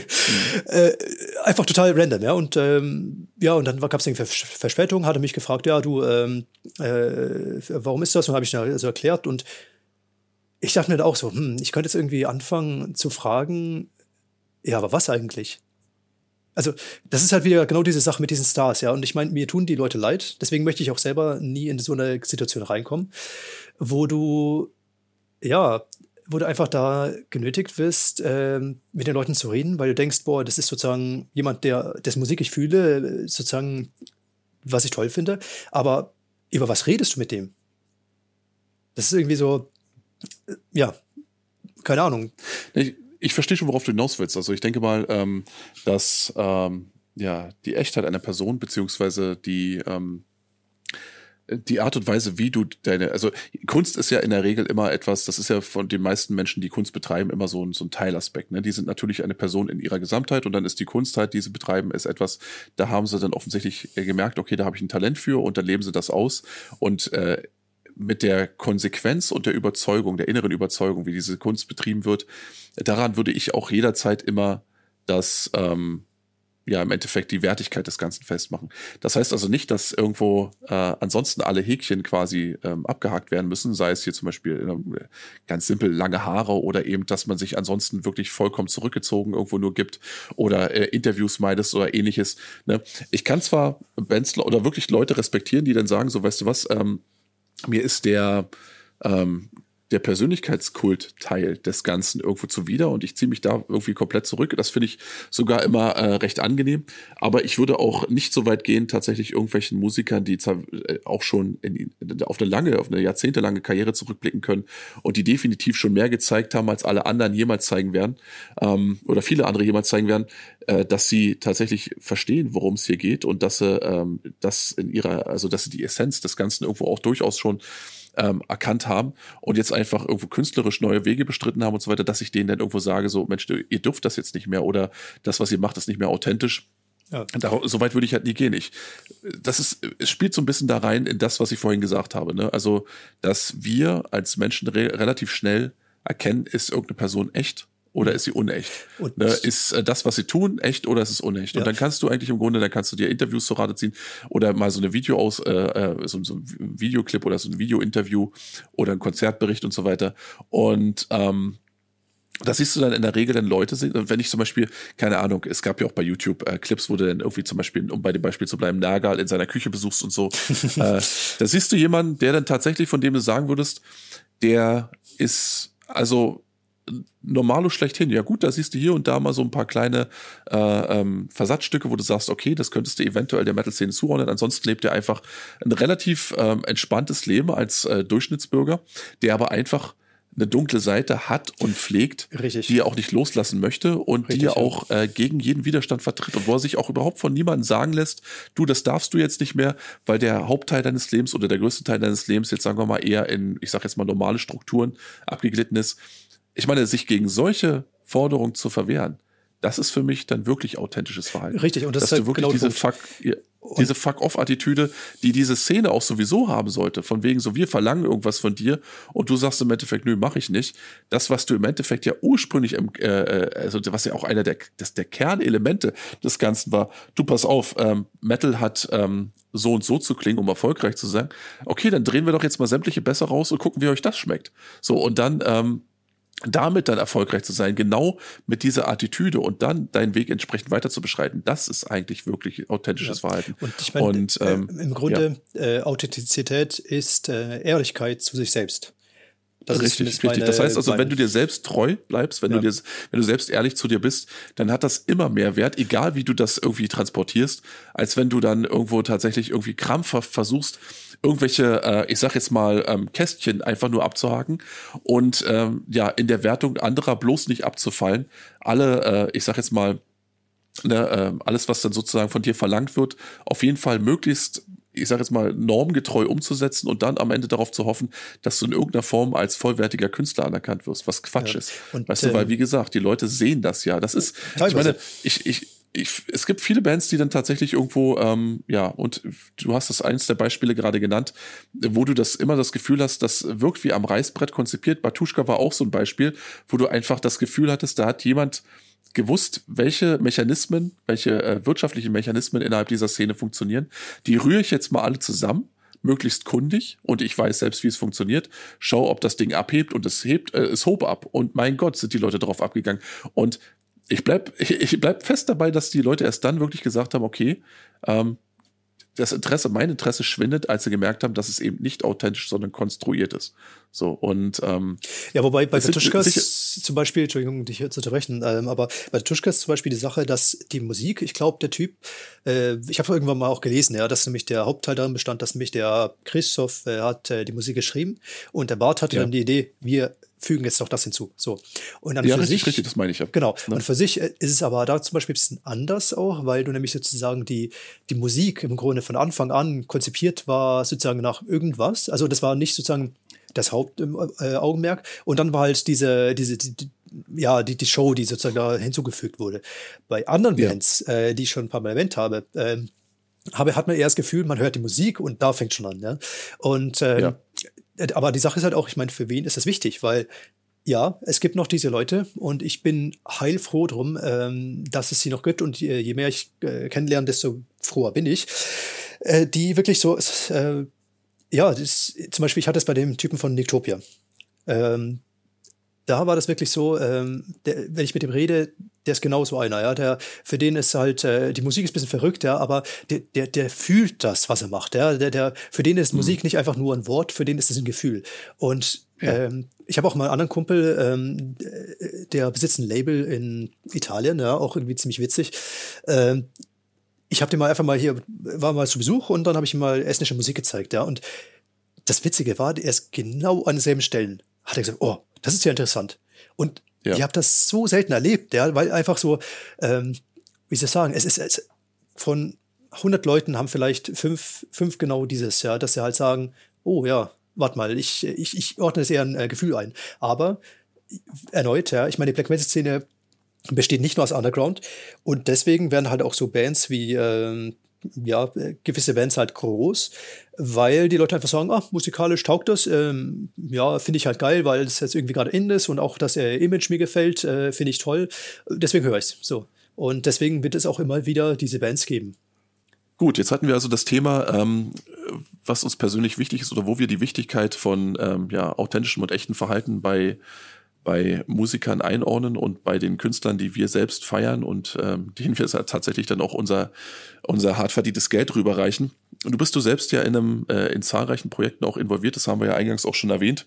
Und ähm, du hast ja offensichtlich auch schon angesprochen, dass äh, es da immer wieder so war, dass du eigentlich so ein bisschen, ja, also auf mich wirkte das so ein Stück weit, als wenn du einfach da, wo der Ruf dann an dich erging, einfach eingesprungen bist, ohne dann in dem Fall vielleicht jetzt gar nicht so großen Augenmerk darauf zu legen, ob das jetzt äh, etwas ist, was du in Gänze irgendwo akzeptabel findest, sondern wir brauchten halt einen Sänger und du hast bist halt eingesprungen, weil du halt äh, das relativ gut drauf hast. War das so oder hast du tatsächlich vorher evaluiert und gesagt so, okay, äh, ich mache bei euch mit, weil ich das gesamte Ding einfach gut finde und nicht etwa nur, weil ihr mich jetzt braucht? Du sprichst von Demonic Obedience, richtig?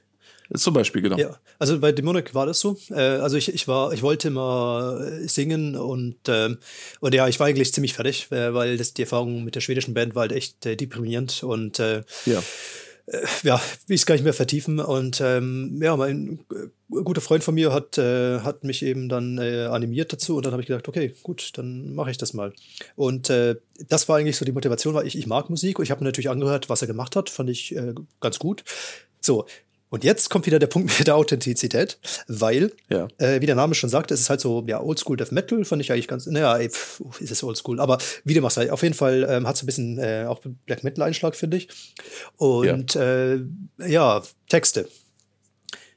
Ich kann und ich tue mir unglaublich schwer, äh, über Satan oder so ein Bullshit zu singen, weil mhm. es ist, ich, ich glaube nicht dran. So. Ja. Und ähm, dann habe ich eben dann für das Album äh, eine komplette Geschichte gesponnen.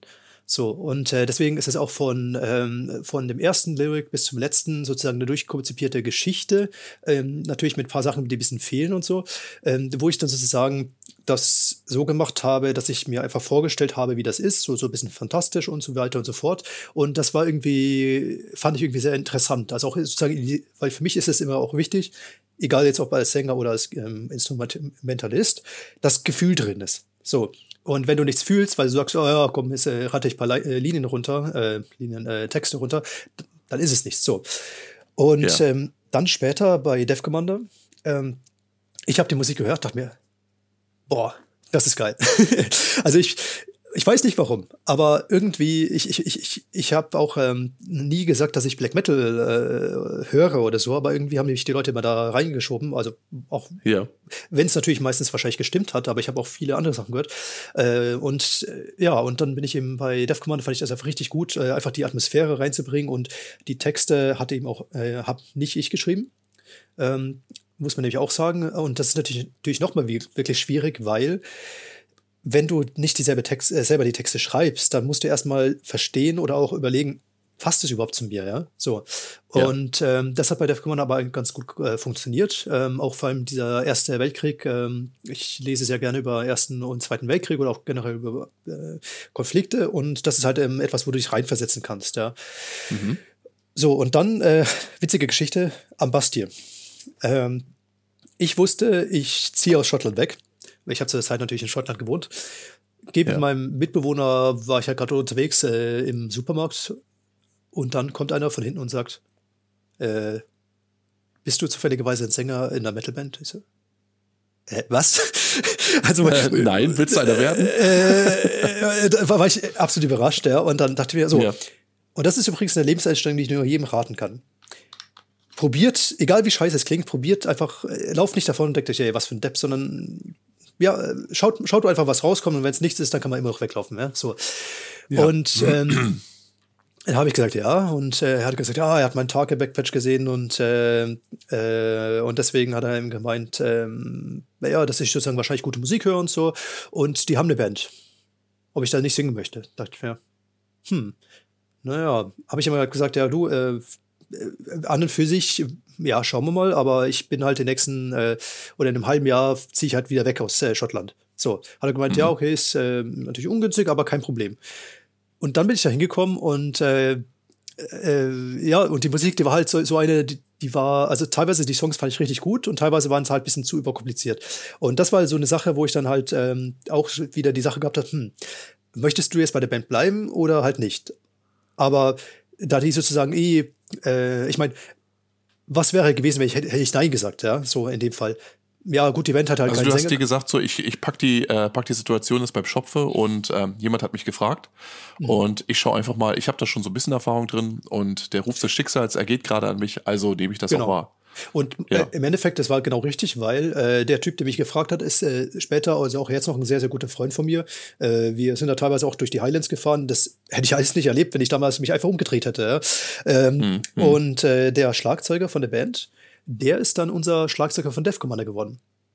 Ach, guck an. Ja. Und ähm, ja, natürlich, das ist jetzt sozusagen ein Beispiel, wo ich sozusagen einfach mal gesagt habe, ja, warum nicht?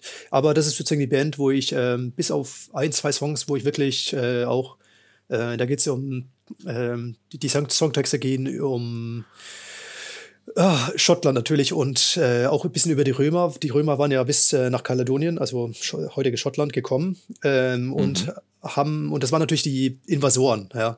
Und das geht sozusagen ja. über diese, diese Zeit. Und das ist natürlich auch, wo, wenn du eine gewisse Zeit in Schottland gewohnt hast, ähm, was natürlich auch an die, äh, ja, auf dich überspringt. So.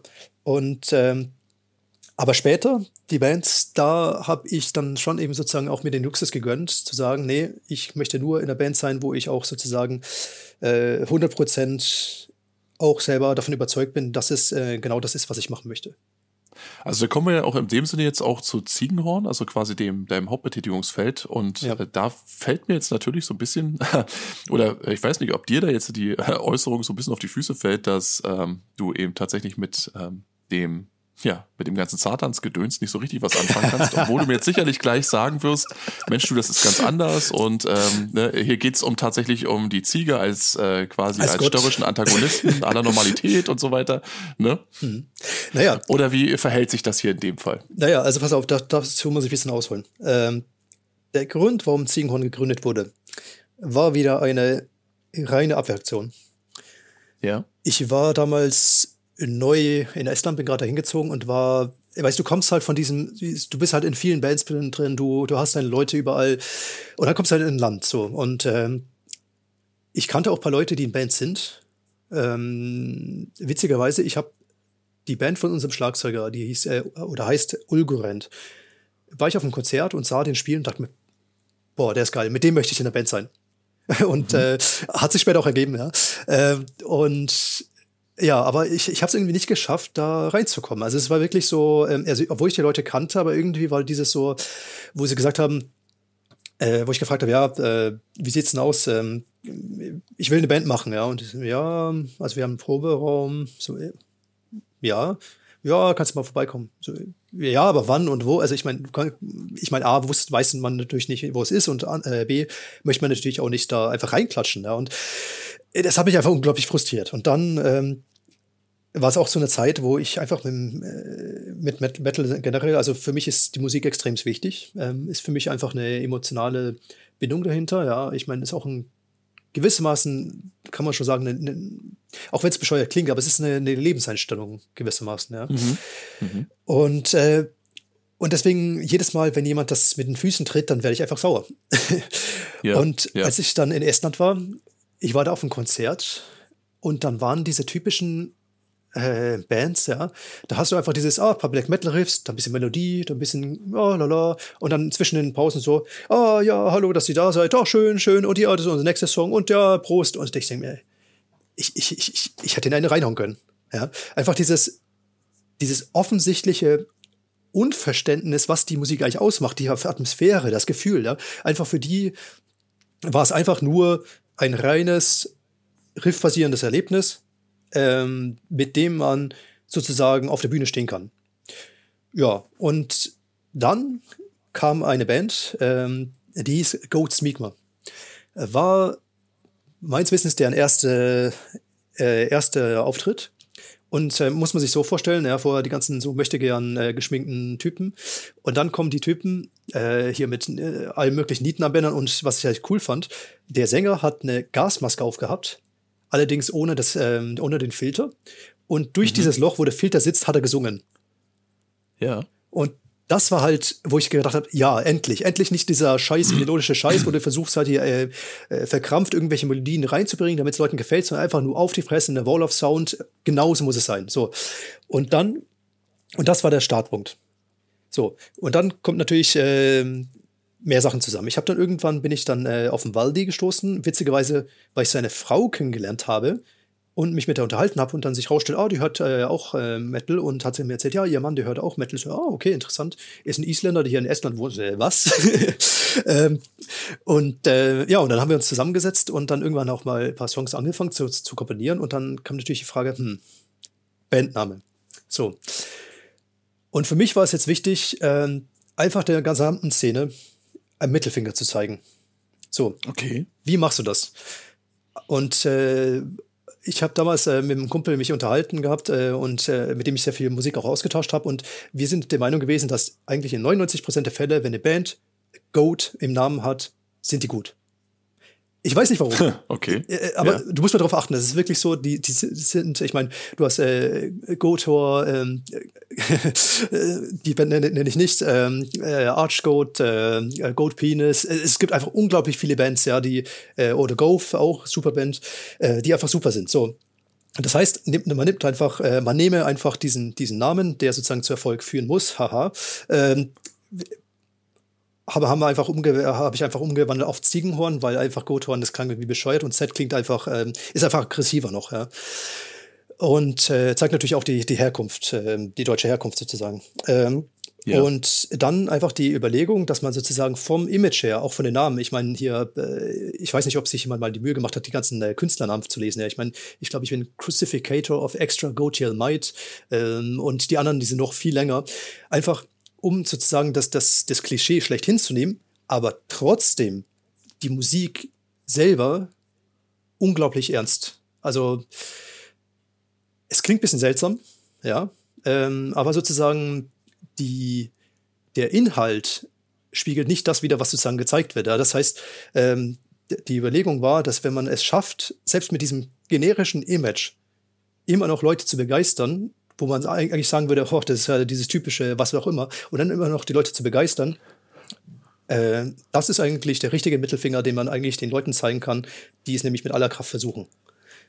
Ja, ich denke, das ist auch ein, ähm, ja, ich habe, äh, mir, während du das so erzählt hast, ist mir das auch gerade so durch den Kopf gekommen, ähm, nicht zwingend jetzt auf äh, die Metal-Szene bezogen, aber als jemand, der zum Beispiel, ähm, ja, ne, großer Freund von, von Filmparodien ist, ähm, da ist es ja auch so, dass du, sagen wir mal, wenn du jetzt irgendein Thema hast oder sagen wir mal irgendein Genre hast, dass du wirklich abgöttisch liebst, aber sehr wohl erkennst, dass du, ähm, dass sich da drin so gewisse Eigenarten eingeschlichen haben, die nicht nur für die Außenwelt, sondern auch für dich vielleicht teilweise schon abstrus sind oder albern sind oder übertrieben sind und die ähm, dann auch vielleicht so ein bisschen deinen eigenen Genuss äh, schon anfangen zu schmälern, dass man trotzdem ähm, eine besondere Art der Huldigung betreiben kann, wenn man tatsächlich diese äh, Elemente, die vielleicht tatsächlich ähm, auf Außenstehende befremdlich oder ja, vielleicht auch einfach äh, humoristisch oder albern wirken, dass man die irgendwie auf eine gekonnte und ernsthafte Weise überhöht. Und ähm, das ist so eine ganz eigenartige, so ein ganz eigenartiges, eigenartiges Paradoxon, was dabei entsteht, dass man tatsächlich ähm, diese respektvolle Überhöhung dafür dann sorgen kann oder dafür, ja, im Endeffekt dafür sorgt, dass ähm, die Leute dann irgendwo sehen, so als wenn du das in besonderen Fokus stellst und die sagen dann so, ah, oh, oh, ja, stimmt, das, äh, das ist ja tatsächlich witzig oder das ist zum Beispiel im Fall ähm, dessen, was ihr da gemacht hat, die meinen das ja tatsächlich ernst, dass man erkennt sozusagen dadurch, dass es auf eine respektvolle Art und Weise überhöhen, dass es wirklich ernst meint, dass es nicht einfach nur so ein Abkupfern ist und vor allen Dingen, ich schreibe jetzt das eine vom anderen und vom wieder anderen ab, sondern wir wissen hier im Kern sehr wohl, worum es geht wir wissen also darum, äh, äh wir wissen, wie man die richtige Musik spielt, wir wissen, wie man sie richtig äh, konzipiert und komponiert und dann äh, ja auf, ich wollte gerade sagen, aufs Papier, also auf Band bringt. Und all diese, all diese Versandstücke, die sind uns sehr wohl bewusst und wir huldigen denen und das ist etwas ganz Essentielles für uns. Ja. Aber äh, wir versuchen das auch so ein Stück weit zu überhöhen, um dann ähm, ja auf der einen Seite so ein bisschen unsere, wie soll ich sagen, uns, ja, du sagst es ja gerade selber, so eine Art Mittelfinger in die Richtung des, ähm, der, der, des Nummer sicher Gehens einer gesamten Szene zu strecken, so von wegen, so weißt du was, ich weiß, wie ihr das alle so oft, das ist dieses Mittelfeld, von dem ich vorhin sprach, weißt du, als wir uns über Reviews unterhalten haben, dass man irgendwo denkt so, oh, das ist alles derselbe Scheiß, ja klar, auf den Außenstehenden wirkt das vielleicht alles cool und hart und düster, aber für uns ist es sowas wie kalter Kaffee, ey, ugh, so und dann kommt jemand daher und sagt so, was, ich setze einfach mal noch ein Schüppchen oben drauf. Also ich weiß im Kern schon, worum es geht. Es geht hier nicht darum, irgendwas zu veralbern, sondern es geht einfach darum, die Dinge respektvoll derartig zu überhöhen, dass sie plötzlich auf eine eigenartige Weise wieder im richtigen Licht erscheinen. Und, ähm, ja, und weißt, weißt, was das Witzigste ist? Also, das ist, was Na? ich bis heute nicht verstehe. Also, wir haben, also für mich ist äh, vor allem, äh, es klingt, wie gesagt, für einen Außenstehenden klingt es wahrscheinlich total seltsam, weil äh, es, äh, an der Band ist halt einfach vieles so Klischee, ja, dass es einfach nicht mehr klischeehafter geht. Ja.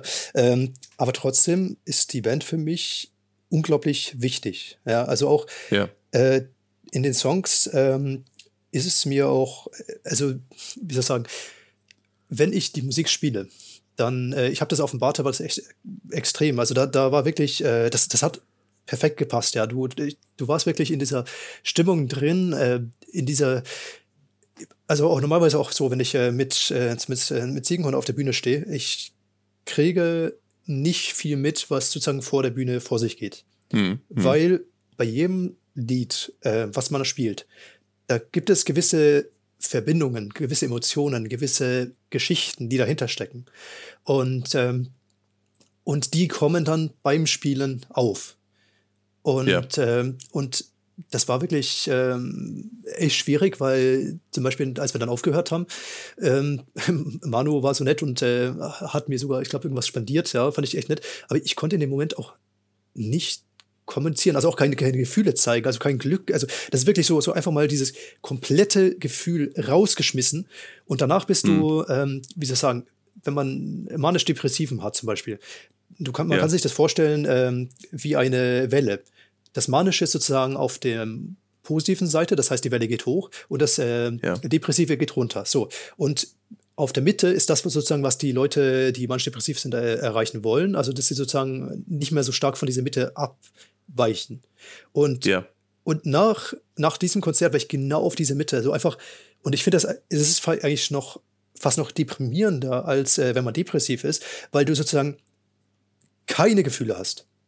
Und einfach diese. Ja, gut, aber die Frage ist ja natürlich, ob das dann nicht sogar befreiend sein kann in dem Moment. Ja, ja, wenn man Fall. tatsächlich nicht ja. in irgendein Extrem kippt, sondern tatsächlich so auf dieser Mittel, auf dieser, auf dieser Neutralität langreiten kann. Es ist auch, muss ich ganz ehrlich sagen, also ich, ich äh, merke das an mir selbst, dass, äh, wenn ich längere Zeit keine Musik mehr spiele, das Leben irgendwie an Farbe verliert. Ja. Ja. Und ähm, deswegen ist auch einer der Gründe, warum ich hier wohne, weil ich hier das erste Mal das Gefühl habe, dass ich ähm, nicht der Einzige bin, dem es so geht. Und ja. auch ähm, die Leute, also vor allem ich bin absolut glücklich mit dem jetzigen Lineup, weil ich von den beiden anderen weiß, die sind 100, 120 Prozent dabei. Ja, also nicht nur ja. sozusagen ähm, physikalisch, sondern die sind, die, die, für die ist sozusagen Metal nicht nur so eine Moderscheinung, ja, ähm, sondern das ist wirklich ein, äh, für, das steckt in denen drin. Ja? Und ja. sowas findet man so selten, das muss man sich, sich bewahren. Ja, nee, das finde ich auch völlig, völlig in Ordnung so. Und ich hatte auch so ein bisschen den, also ich glaube, das ist auch so ein bisschen dieses, dieses Ding, wenn man, ähm, ich glaube, dass dieses, dieser Umzug dann wahrscheinlich auch nach Island muss, also es wirkte so zumindest auf dem, äh, nach dem, was du mir so erzählt hast, so ein bisschen als wenn, ähm, wie so, wie so ein persönliches Freischwimmen in gewisser Weise auch. Also hin an einen Ort, wo ähm, die Dinge, die einem persönlich wichtig sind, dann auch von der Umgebung vielleicht mit äh, derselben oder einer ähnlichen Wichtigkeit wahrgenommen werden und man ähm, ja nicht mehr das Gefühl hat, dass man irgendwie sozusagen wie der, der, der, der, ne, der dieser außenstehende Part ist, sondern dass hier alle so ein bisschen so ähnlich ticken. Ne? Und ich glaube, gerade speziell in einem Bandgefüge, wenn es schon nicht jetzt äh, äh, die gesamte Bevölkerung ist, aber zumindest in einem Bandgefüge, ist es gerade, glaube ich, auch sehr wichtig, dass man sich ab und zu auch erden kann und dass man auch ja. das Gefühl hat, jupp, ähm, hier äh, passiert gerade was sehr Organisches, was sehr Natürliches. Und das ist ja das Interessante, auch wenn ihr sämtliche äh, ähm, wenn ihr sämtliche äh, Häkchen irgendwo setzt, bei auch speziell mit Ziegenhorn, das ist mir auch aufgefallen, ich meine angefangen vom Bandnamen, über die äh, Art der Präsentation, über eure T-Shirt-Motive und ähnliches hinaus, dann ist es so, dass man im Kern trotzdem erkennt, dass dort eben äh, es nicht um die Parodie geht oder nicht darum geht, hier irgendwas ins Lächerliche zu ziehen, sondern dass es darum geht, dass hier Überzeugungstäter auf der einen Seite eben ähm, tatsächlich äh, Dinge überhöhen, um sie wieder, äh, um auf der einen Seite um ihre persönliche, um die, um der, der außenstehenden Welt, der irgendwo so, also es ist man kokettiert so ein bisschen mit, also mit, mit allen Bereichen, nicht nur mit denen, die außerhalb der Szene sich bewegen, sondern auch mit der eigenen Szene. Man sagt denen so ein bisschen so von wegen, ähm, wir versuchen die Dinge so, so übertrieben konsequent, wie wir sie scheinbar allem anderen unterwerfen, was auch in der Szene so angesagt ist, versuchen wir trotzdem irgendwo uns dadurch so ein Stück weit frei zu schwimmen. Also wenn das jetzt, was ich sage, jetzt irgendwie Sinn ergibt, dass man eben ja. irgendwo sagt, so, weißt du was, ähm, äh, das, was wir machen, das ist offensichtlich ein bisschen übertrieben, aber ich glaube, diese Art von Übertreibung braucht es auch einfach in der Zeit, wo Mittelmaß das absolute Nonplusultra zu, geworden zu sein scheint. Ja, und vor allem, ich meine, äh, für mich persönlich ist, ähm, wie soll ich sagen, ähm, für mich, natürlich ist es schön, wenn du siehst, sozusagen, dass es Leuten gefällt, ja, aber Musik ist erstmal vorrangig für mich selber, ja. Und ja. Ähm, das war interessant. Ich habe damals, ähm, ich, ich war, habe eine Zeit lang in Norwegen gewohnt. Das war ein Austauschsemester. Und äh, die, die Band war halt frisch gegründet. Wir haben drei Monate zusammen gespielt, äh, beziehungsweise kürzer sogar. Äh, und dann habe ich gesagt, ja, okay, äh, ich weiß, wie es ist, wenn du, wenn du nichts aufgenommen hast, äh, steile These, existierst du als Band nicht. Ja. Ähm, habe ich schon ein paar äh, Diskussionen mit gehabt mit anderen Leuten. Ja, ähm, an einem anderen Tag will ich das hier nochmal fortführen, aber ich plappe eh schon zu viel. Ähm, aber es ist halt so, dass die, äh, dass ich halt gewusst habe, dass wenn ich jetzt, wenn wir jetzt nichts aufnehmen, dann sozusagen ist es die Gefahr, dass die Band, wenn ich zurückkomme, nicht mehr existiert, ist halt irgendwie gegeben. Ja, so. Ja. Und dann habe ich beschlossen, komm, die drei Songs, die wir haben, die wir echt schnell äh, hinbekommen haben, die nehmen wir jetzt auf und ähm, dann äh, lasst uns äh, hat einer Bekannte hat äh, das gemischt, äh, hat äh, Master gemacht und dann lassen wir es einfach das Demo raus. Ich, warum nicht? So. Und äh, ganz ehrlich, die Qualität ist mies. Also, ja, gut, ich meine, es ist eine Demo, ja. Aber äh, ich meine, wenn du dir die Dev Commander Demo anschaust, das ist eigentlich eine EP, deswegen haben wir sie später auch umbenannt in EP. Ähm, hm. Das ist hohe Qualität. Heutzutage, du findest kaum noch Demos, die nicht äh, oder die wie eine Demo klingen. Ja, ähm, die sind alle so hochpoliert, ja, ähm, selbst wo sie sagen, ja, das ist hier unsere Demo, aber ich meine, die wollen diesen Sound haben. So, und äh, teilweise war es sogar so, dass wir die Bassdrum vom Schlagzeuger, äh, der hat sich nicht gehört äh, beim Aufnehmen. So, und dann haben wir irgendwann, hat er irgendwann mal äh, das hochgestellt nur das Blöde war, das war derselbe Kanal, der aufgenommen hat. Das heißt, irgendwann im Mix ähm, hörst du einfach mit und so, oh Scheiße. ähm, hm. Scheint aber keinem aufgefallen zu sein.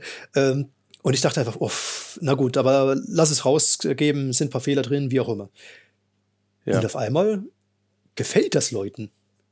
Also bis heute verstehe ich es nicht. Ich, ich finde es toll, ja, aber ich. Nee, das ich, ist ja der Grund. Das ist ja auch das, wovon ich rede, ne? dass ähm, eben äh, dieser, dieser, diese Suche nach dem Echten, die Suche nach der wahren Essenz, die muss nicht perfekt sein. Weißt, ja. aber du musst sehen, dass da echte Menschen hinterstehen, die tatsächlich ähm, vielleicht auch in dem Moment der Aufnahme äh, vielleicht auch äh, vielleicht nicht hundertprozentig souverän waren, vielleicht ein Stück weit nervös, sich auch mal verspielen und so und dass aus genau diesen Momenten eben äh, in der Welt, die einfach durch und durch immer künstlicher wird, ähm, dass da die besondere, ja, das, das, der besondere Charme liegt, dass du da eben so erkennst, oh, das hier, das ist echt. Mhm. Denn es ist nicht so, dass es hier alles nur hochpoliert sein muss und ähm, das hast du eben gerade bei uns in der Szene auch häufig so, dass die Dinge ab einem bestimmten, ich sag jetzt mal kommerziellen Level auch einfach hochpoliert werden, um möglichst viele Leute anzusprechen, sondern dass da eben auch der der der Fehler drin bleiben darf und der Verspieler drin bleiben darf und vielleicht auch mal ähm, die Ansage übers Mikro so von wegen so ach Scheiße oder sowas und dass die Leute das einfach feiern, weil sie dann in dem äh, in dem Moment einfach tatsächlich äh, einfach auch tatsächlich an etwas echten teilhaben dürfen und ja. ich glaube, das war auch viele für viele auch überhaupt erstmal einer der Grundsätze, warum sie sich überhaupt dieser Szene als solche zugewandt haben, weil äh, man insgeheim wahrscheinlich gehofft hat, dass eben ähm, dieses authentische Flair hier tatsächlich irgendwo noch eher oder stärker vertreten ist als zum Beispiel in anderen Metal-Spielarten oder in anderen äh, Musikrichtungen generell. Ja. Und äh, zum Stück weit funktioniert das auch und stimmt auch meines Erachtens.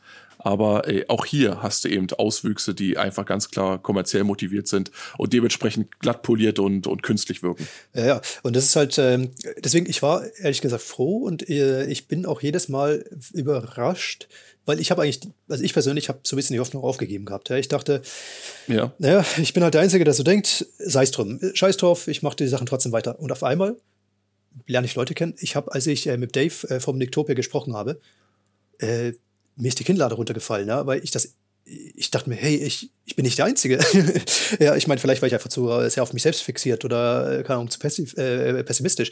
Aber ich habe wirklich eine Woche lang äh, habe ich äh, gedacht, hey, Dave macht genau das, was, was ich will. Äh, Brauche ich mhm. Ziegenhorn gar nicht mehr, ja. Weil, weil im Grunde ist auch ein großer Teil der Band äh, oder ein großer Punkt, warum ich das mache, ist, weil ich den Leuten sagen möchte, hey, hört auf mit dem Scheiß, äh, hört auf, äh, hört einfach auf, äh, euch am Geisten zu finden, wenn ihr noch konformere Musik macht, sondern kehrt zu dem zurück, was die Musik eigentlich mal war. Re Rebellion, ja. äh, eine Gefühls äh, Explosion, ja, ähm, muss natürlich nicht immer so bombastisch sein, ja, aber ähm, im Grunde war es ein Gefühlsausbruch, der raus musste. So, und das war auch, wenn du die, die ganz alten Sachen hörst, ja, ich meine, die Leute, die haben das, äh, du, selbst bei den alten Künstlern hörst du teilweise raus, wer sag ich mal, eher für eine Fame gemacht hat oder wer wirklich diese Gefühle in sich drin hatte und, ähm, und dann sozusagen ähm, das rausgebracht hat. Und apropos Gefühle, ähm, ich habe mal ein interessantes Video gesehen. Ich meine, das Video war natürlich so ein äh, hier Mainstream-Mist für irgendwelche Leute, die halt meinen, wow, das ist so toll. Aber im Grunde hat, war die Essenz doch richtig. Äh, und zwar ging es darum, dass jemand ähm, ein Video drüber gemacht hat über Vivaldis vier Jahreszeiten. Ja. Und ähm, oder auch äh, über zum Beispiel die Donau. Bei der, die Donau ist genau dasselbe ähm, äh, Muster, dass sozusagen der Kompositeur, äh, Kompositeur, oh Gott, ich. Komponist? Ich, Komponist, ja. Ich, manchmal habe ich zu viele Sprachen im Kopf und dann äh, mischen die. ähm, ja. Ja. Ähm, und äh, auf jeden Fall, dass der sozusagen dann sozusagen im Frühling kommt halt das und im Herbst kommt das und da auch bei der Donau, ich meine, du hast die, die einzelnen ähm, äh, Wellungen, da wird die Donau wieder rascher, dann wird sie wieder ruhiger und äh, fließt in wo auch immer hin. Und genau das ist eben Musik. Das ist etwas, ähm, im Grunde, wir haben ja verschiedene Sinnesorgane und Musik ist natürlich, äh, wird von uns natürlich wahrgenommen und deswegen ist auch meiner Meinung nach auch ähm, Texte oder auch das Erscheinen der Band selber eine weitere Möglichkeit, wie du Leuten zu verstehen geben kannst, was deine Nachricht eigentlich ist. Hm. Ja. Aber, aber im Grunde ist es eine, äh, ein Gefühl oder etwas, was du beschreiben möchtest. Und ich, ich glaube, in 100, 200 Jahren können die Leute ähm, äh, oder vielleicht in 2000 Jahren kann man Musik nehmen und dann sozusagen das übersetzen zu was es eigentlich wirklich ist. Ja, warum berührt mich gewisse Musik so stark und andere nicht? Und ich mhm. behaupte, dass sozusagen äh, gewisse Musik gewisse Gefühle übertragen und ja, deswegen auch nicht für jeden sind, weil ja. auch nicht jeder gewisse Gefühle, vor allem extreme Gefühle, die man im Metal ja hat, erlebt hat oder verstehen ja, kann. Sicherlich.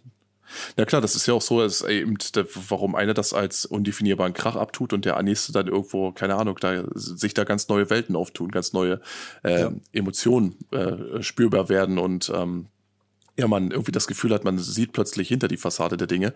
Ähm, das ist, das hat ja auch viel damit zu tun, eben auf die Art und Weise, wie du, äh, ja, wie du groß geworden bist, wie du sozialisiert wurdest, wie dein Umfeld aussah und ähm, ja, welche Erfahrungen du bis du da, dahin gemacht hast.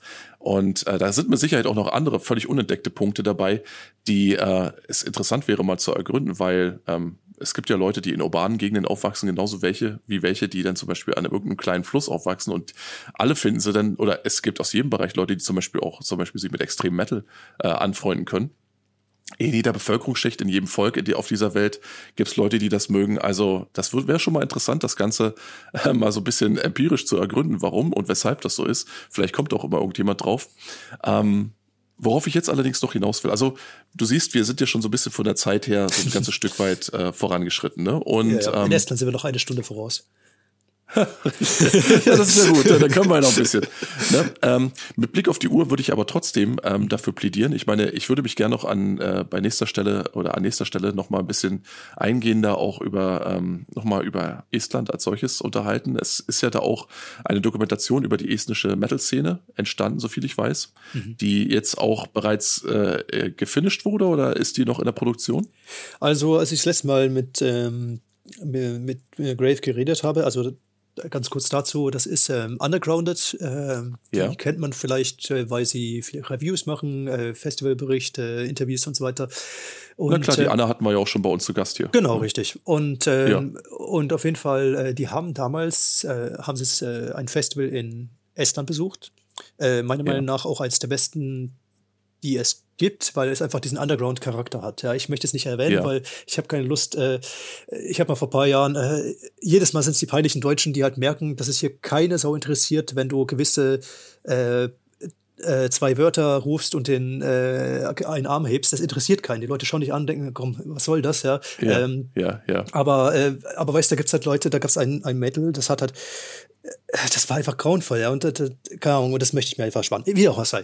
Auf jeden Fall. Ja äh, auf jeden Fall haben die das damals, ähm, haben die es damals gemacht und halt eher so sozusagen aus einem Affekt, so, oh, das wäre eigentlich ganz cool, das zu machen, haben die kennengelernt, so. Und dann haben sie das äh, Tallinn Under the Horns gedreht. Mhm. Und dann äh, sogar äh, Lithuania Under the Horns, was ähm, auch eigentlich ganz interessant ist. Ja, und dann habe ich mal irgendwann ähm, das Tabafin Fortress. Ähm, wir haben jetzt geschickterweise habe ich mich natürlich verplappert, äh, warum eigentlich und äh, was eigentlich hier hinter dem Label steckt. Aber im Grunde, unser erstes Release war dieses Tabafin Fortress. Und das mhm. ist ein Split-Album zwischen neun verschiedenen estnischen Bands.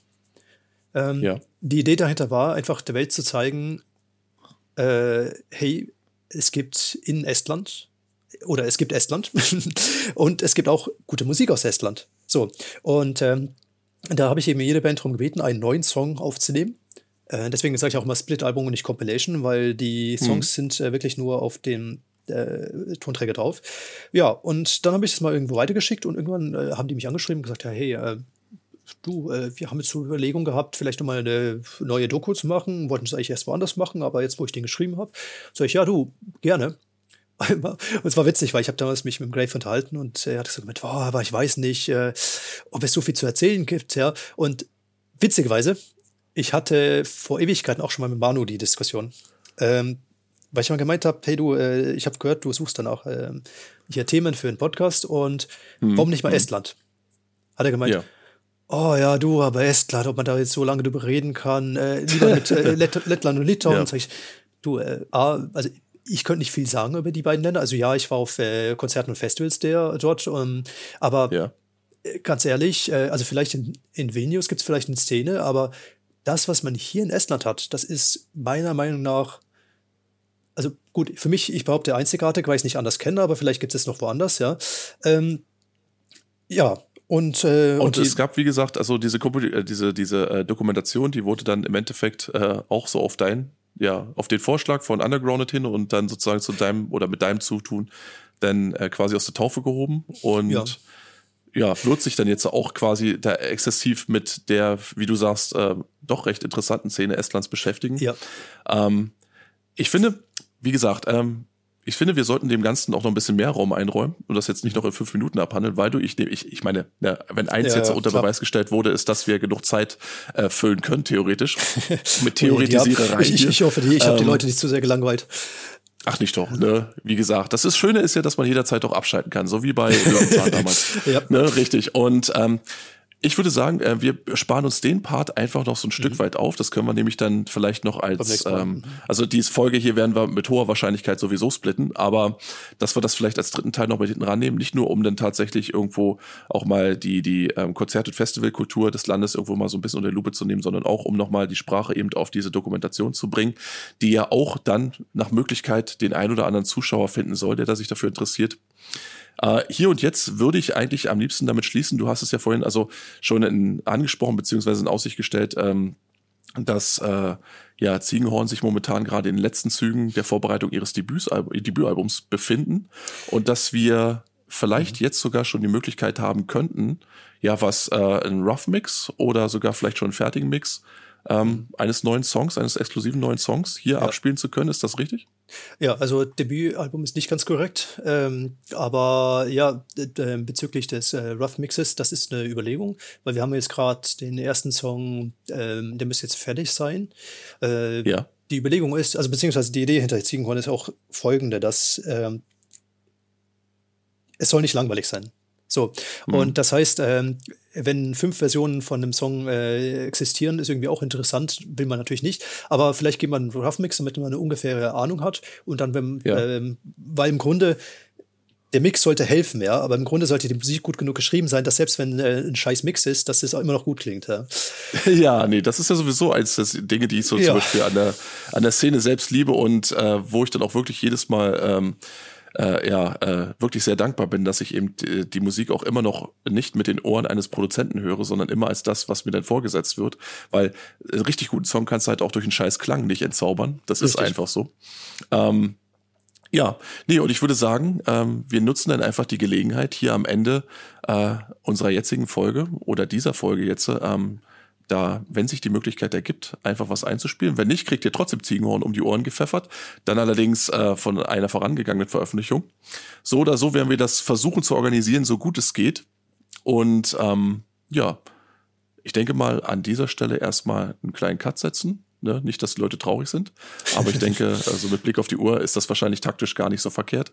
Mhm. Und dann einfach an nächster Stelle nochmal einsetzen. Es sei denn natürlich, jetzt äh, gibt es sicher schon so eine breite, Bron äh, breite Front zu erkennen, die sagt, oh, nie wieder und äh, voll langweilig und so. Mhm. Aber ich gehe jetzt einfach mal nicht davon aus und würde vermutlich sagen, dass wir hier auch erstmal einen Schlusspunkt für heute setzen. Und ähm, ja, bei nächster Gelegenheit da nochmal ansetzen. Äh, viel setzen, setzen, setzen, aber ähm, ja, so ist das manchmal, ja. wenn man live ist, ne? Richtig. genau. Äh, ich würde sagen, ich bedanke mich erstmal für den Moment bei dir. Ne? Danke für jo, das danke. lange und aufschlussreiche Gespräch. Und äh, wir können jetzt schon sagen, Fortsetzung folgt. Ja. Ähm, wenn sie dann gewünscht ist, natürlich. Ja, und ja. Äh, was ich äh, was ich toll fand, äh, dass wir wirklich, ähm, ich habe ich hab ein bisschen Angst gehabt, dass wir äh, schon über zwei Stunden gehen, was am Ende auch passiert ist. Ähm, ja. Und äh, vielleicht beim nächsten Mal wird es mehr fokussiert sein. Ähm, einfach, dass halt auch ähm, wirklich die Themen drankommen, die vielleicht interessant sind. und wenn man die abgehakt hat, ja, genau. äh, kann, kann, man dann auch ja, noch mal ja auch so, ne?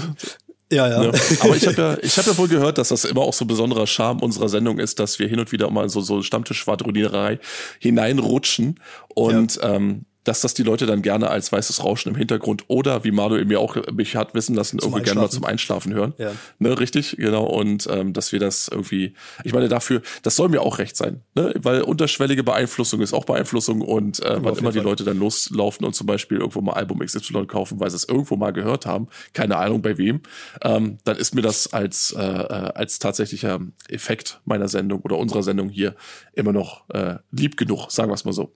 Genau. Also, äh, langer Rede, kurzer Sinn. Äh, ich verabschiede mich von heute für von allen Zuhörern. Ne? Es äh, ja, wird jetzt, wie gesagt, wahrscheinlich die äh, zweite Folge von drei sein. Ähm, Vielleicht wir können wir sogar, äh, Entschuldigung, mich ja. zu brechen. Vielleicht kann man sogar noch eine andere Folge dazwischen setzen, damit die Leute nicht nur gelangweilt sind von denselben Le äh, Leuten. ähm, ja. Prinzipiell könnten wir das auch so handhaben, ja. je nachdem, äh, wie schnell Manu jetzt aus der Hüfte kommt. Mhm. Ähm, so oder so, aber soll das noch nicht das Ende des Liedes gewesen sein, weil ich glaube, hier sind noch ein paar interessante Dinge, die wir durchaus nochmal zur Sprache bringen können. Ähm, wie gesagt, für den Moment äh, soll es das aber gut sein. Ne?